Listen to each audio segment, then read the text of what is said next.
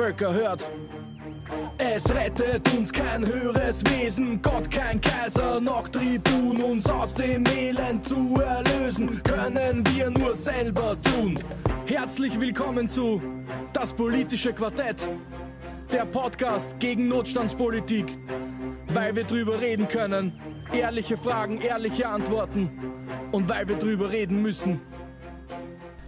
Herzlich willkommen zum politischen Quartett, dem Podcast von uns Sozialdemokratinnen und Gewerkschafterinnen gegen Notstandspolitik. Wir beschäftigen uns diesmal ja, heute ist der zweite Teil in einer wie immer vierteiligen Serie mit einem Überthema.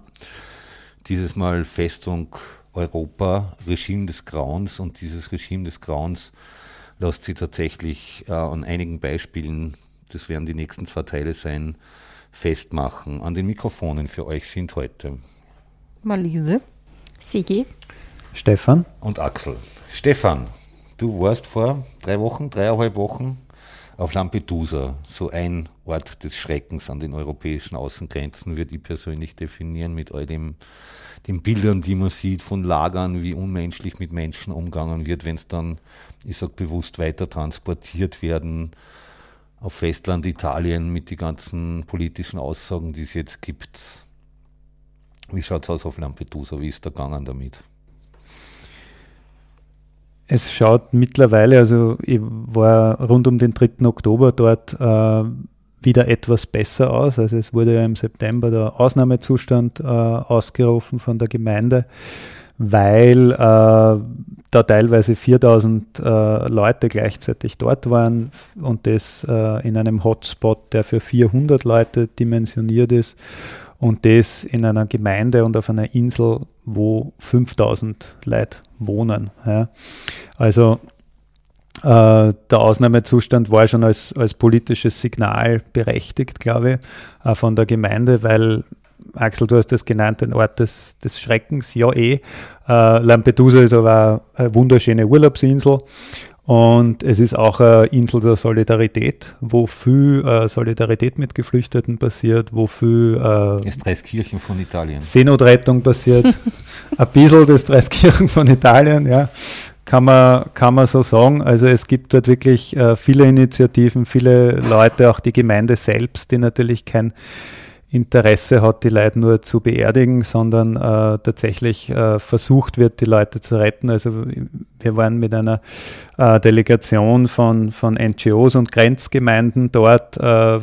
Äh, Oktober ist dort ein Gedenktag und diesmal war es das zehnjährige Gedenken für eine Schiffskatastrophe 2013, äh, wo über 360 äh, Flüchtlinge ertrunken sind, aber auch eben 140 damals gerettet wurden durch Privatinitiativen, ja, durch Leute, die gerade auf See waren, die die Nacht auf See verbracht haben, die Ausflugsboote gechartert haben und die dann halt einfach angefangen haben mit ihren Schifferbooten, mit ihren Ausflugsbooten, ähm, die Leute zu retten. Also auf Lampedusa sind Fischer und Leute, vom Tourismus leben und ein paar andere, aber ähm, auch gar nicht die Kapazitäten, dass dort jetzt riesige Seenotrettungsboote wären oder so, sondern es haben dann halt äh, Fischerboote statt, statt äh, ihrem täglichen Fischfang einfach 100 Leute aufgenommen ja, und die äh, gerettet. Und ja, erst äh, Stunden später ist dann, sind dann die Offiziellen, also die Marine und die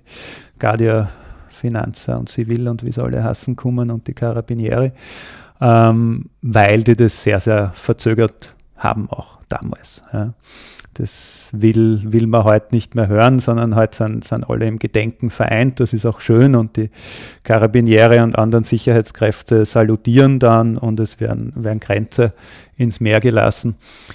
Ähm, also es gibt mittlerweile auch aufgrund dieser, dieser fürchterlichen Schiffskatastrophen eine, eine gewisse Solidarität und auch eine gewisse Absprache zwischen, den, äh, zwischen der Gemeinde und den, und den unterschiedlichen, äh, sagen wir mal, Polizei und, Grenz, und Grenzwächtern, ähm, dass eben möglichst gerettet wird und möglichst rechtzeitig gerettet wird.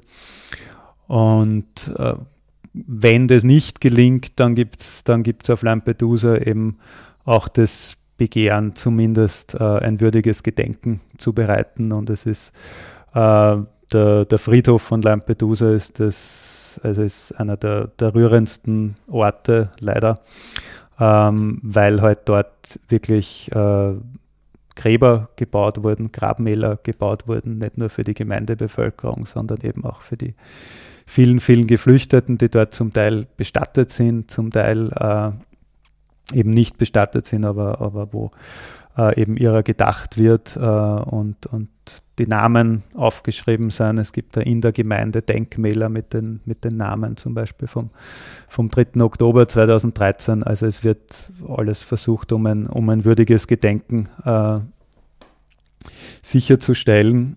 Und das ist der Gemeinde sehr wichtig und der Gemeindebevölkerung sehr wichtig. Und wie wir ja wissen von Don Camillo und Bebone, sind da alle vereint in so kleinen Gemeinden vom Pfarrer bis zum äh, Bürgermeister oder der Bürgermeisterin und das funktioniert auf Lampedusa gut.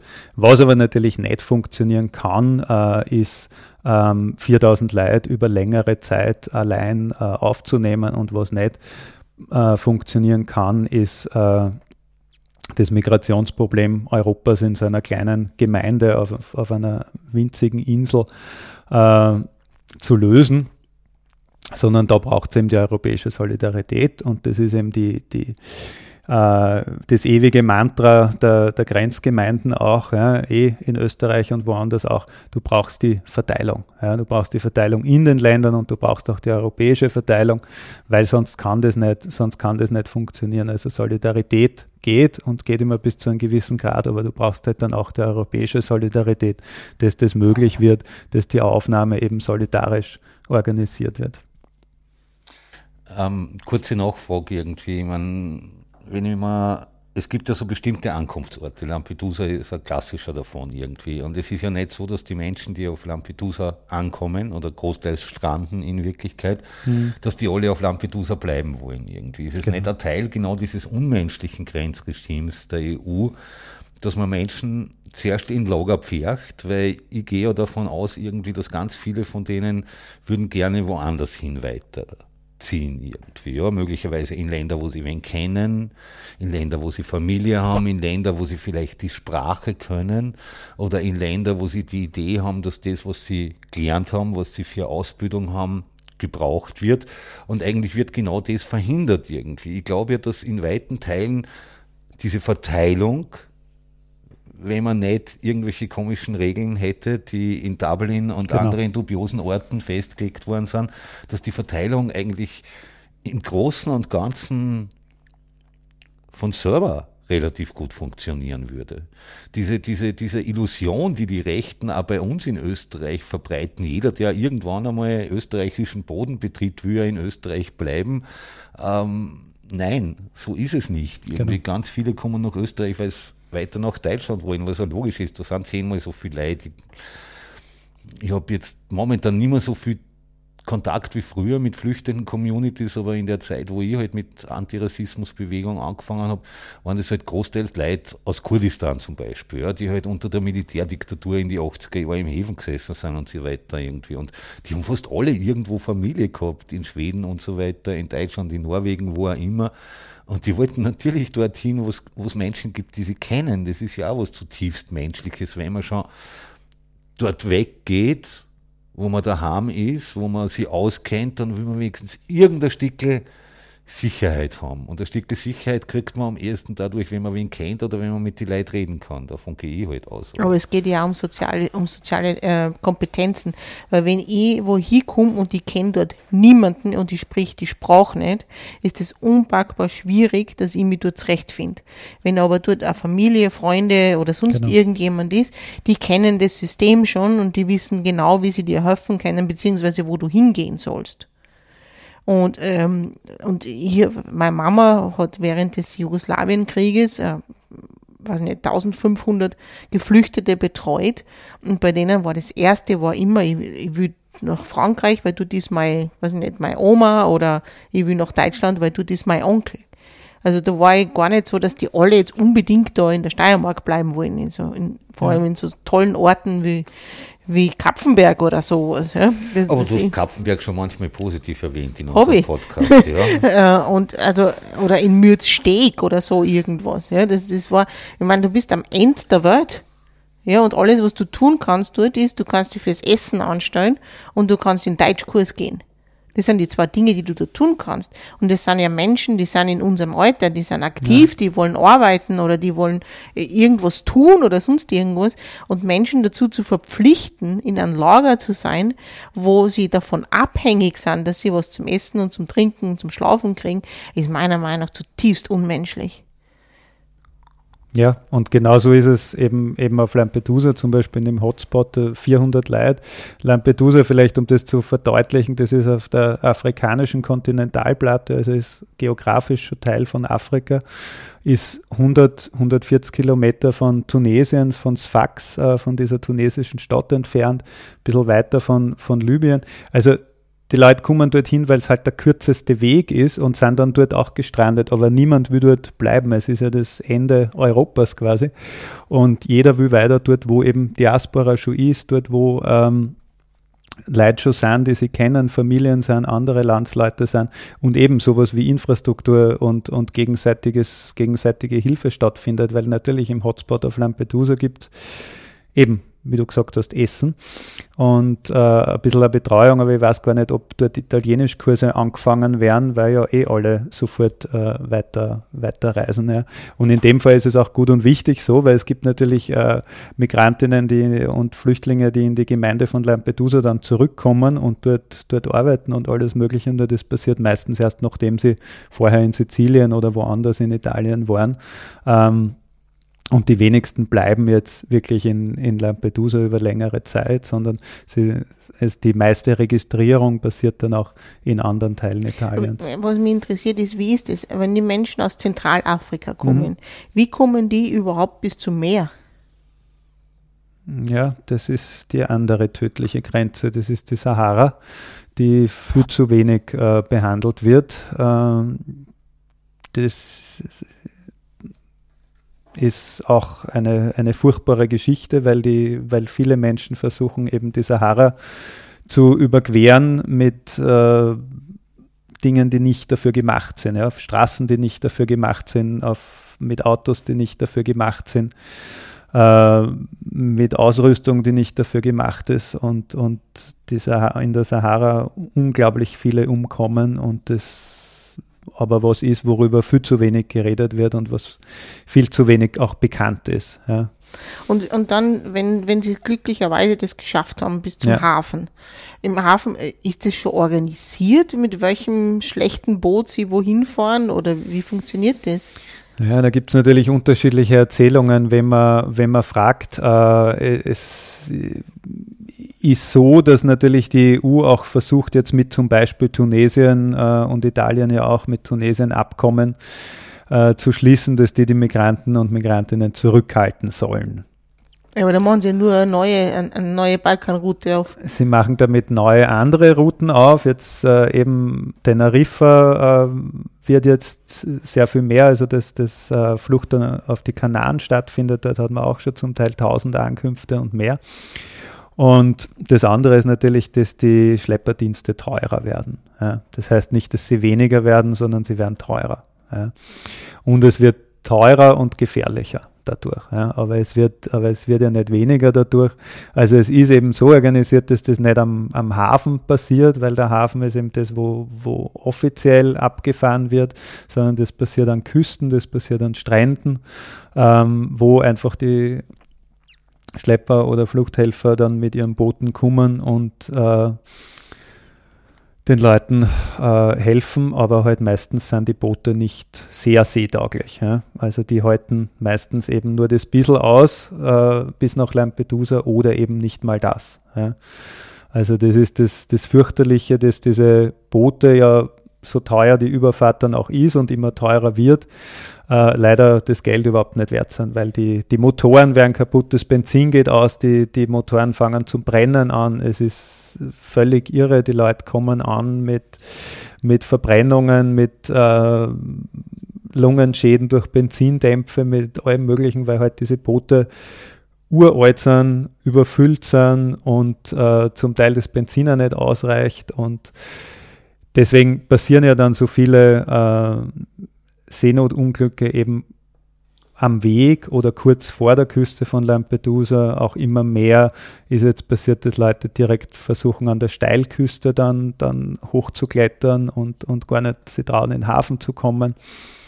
Ähm, obwohl man mittlerweile weiß, okay, wenn sie einmal so weit kommen, dann, dann werden sie dort auch, auch gerettet mittlerweile. Okay, und wie ist das dann? Der Schlepper bringt die dann bis kurz vor Lampedusa oder bis an den Strand oder? Der Schlepper fährt ja oft nicht selber mit. Ja, also ja, es also muss ja irgendeinen Bootsführer geben. Ja, genau, das wird dann, das wird dann organisiert, so da ist die Richtung und hoffentlich ist nur ein Kompass dabei, aber es ist schwierig. Ja? Also es ist ja auch so, dass, dass Lampedusa und Malta nicht weit voneinander entfernt sind und viele ähm, kommen dann auch bis, bis äh, Malta noch.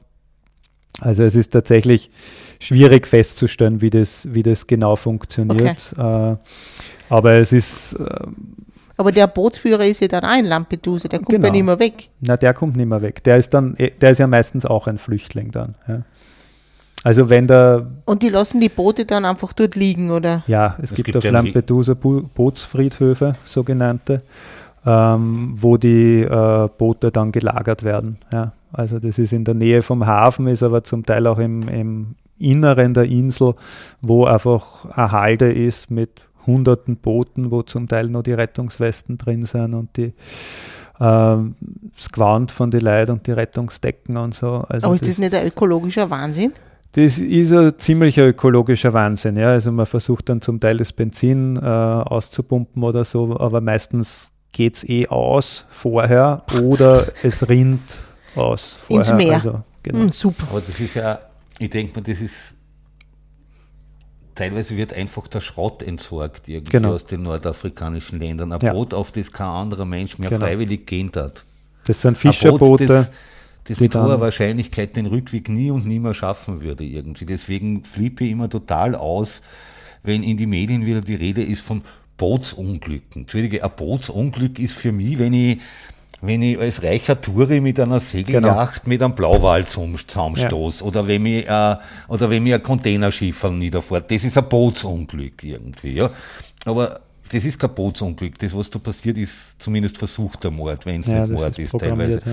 Und das zweite, der zweite Begriff, der mich da immer auf die Palme bringt, ist der Begriff Migration für sowas zu verwenden irgendwie. Ein Mensch, der migriert, der geht nicht auf eine Art und Weise durch die Sahara oder fährt nicht auf genau. eine Art und Weise übers Mittelmeer, die mit extrem hoher Wahrscheinlichkeit mit dem Tod endet irgendwie. Das ist genau der Riesenunterschied zwischen Migration und Flucht, weil bei Migration ist noch ein gewisses Ausmaß an Sicherheit gegeben, bei Flucht riskiere ich alles. Ich riskiere nicht nur die ganze Kohle von meiner Familie, wie es im Regelfall ist, weil meistens legt die ganze Familie zusammen, dass überhaupt einer sich das leisten kann, sondern ich riskiere mein verdammtes Leben dabei. Okay. Und die, die Menschen auf Lampedusa, ich meine, wenn da 4000 Menschen sind auf mhm. dieser Insel, ähm, wie können die überhaupt versorgt werden? Ja, schwierig. Also das, das Rote Kreuz hat jetzt den Hotspot übernommen, was, was gut ist, ja, also vergleichsweise gut ist. Ich glaube, vorher war es Frontex oder irgendwer. Super. Ähm, aber, aber natürlich, ja, das Rote Kreuz tut sich sehr schwer. Ja, und also die einzige Möglichkeit ist, die Leute möglichst rasch auf Fähren zu bringen. Also auf Lampedusa gibt es diese großen Fähren, wo, wo eben die, die Lastautos damit kommen, mit den äh, Produkten des täglichen Bedarfs, sage ich einmal, und die kommen immer in der Nacht und fahren in der Früh wieder. Und äh, die eignen sich natürlich dann auch äh, dafür, Leute äh, weiter nach Sizilien zu bringen. Und das ist eben ganz, ganz wichtig, weil du die, die Versorgung vor Ort, das kann auch Wochen funktionieren, aber nicht, aber nicht länger ja, von, von wirklich so vielen Leuten.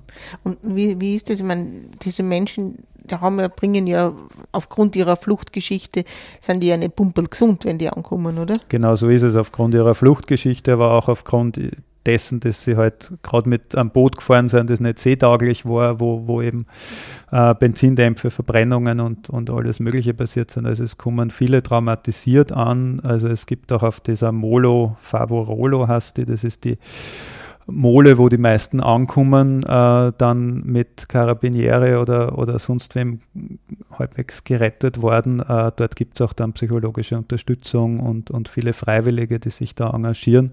Aber es ist auf Lampedusa eben immer nur sehr temporär, weil eben die meisten dann auch froh sind, wenn sie, wenn sie weiterkommen. Ja, liebe Hörerinnen und Hörer, das war der zweite Teil. Äh kein, kein erbaulicher, selbstverständlich irgendwie unserer vierteiligen Serie zum Thema Festung Europa. Äh, wir hoffen, ihr habt das zumindest aus politischer Perspektive interessant gefunden, aber wenn es aus einer menschlichen Perspektive zutiefst grauenvoll ist. Äh, wir ersuchen euch trotzdem darum, verbreitet unseren Podcast weiter, wenn euch gefällt. Den findet man auf Facebook und Twitter und die Podcatcher und mittlerweile auch im Himmel, also sprich auf Blue Sky für die, die sich endgültig von Twitter verabschieden wollen. Äh, ihr findet es natürlich auch auf unserer Website auf widerstand.at. Wenn es Anmerkungen dazu habt, wenn es Vorschläge für andere Themen habt, dann schreibt es uns einfach an kontakt.aufwiderstand.at und hoffen, dass ihr da beim nächsten Teil wieder dabei seid, wo wir uns mit so einem anderen Ort des Grauens, aber auch der Möglichkeit an diesem Ort des Grauens, nämlich auf der sogenannten Balkanroute unterstützen zu können, beschäftigen werden. Und bis dahin verbleiben wir wie immer mit einem kräftigen und gerade bei dem Thema umso notwendigeren Auf Widerstand. Widerstand. Widerstand. Völker hört. Es rettet uns kein höheres Wesen, Gott kein Kaiser, noch Tribun, uns aus dem Elend zu erlösen, können wir nur selber tun. Herzlich willkommen zu Das politische Quartett der Podcast gegen Notstandspolitik, weil wir drüber reden können. Ehrliche Fragen, ehrliche Antworten und weil wir drüber reden müssen.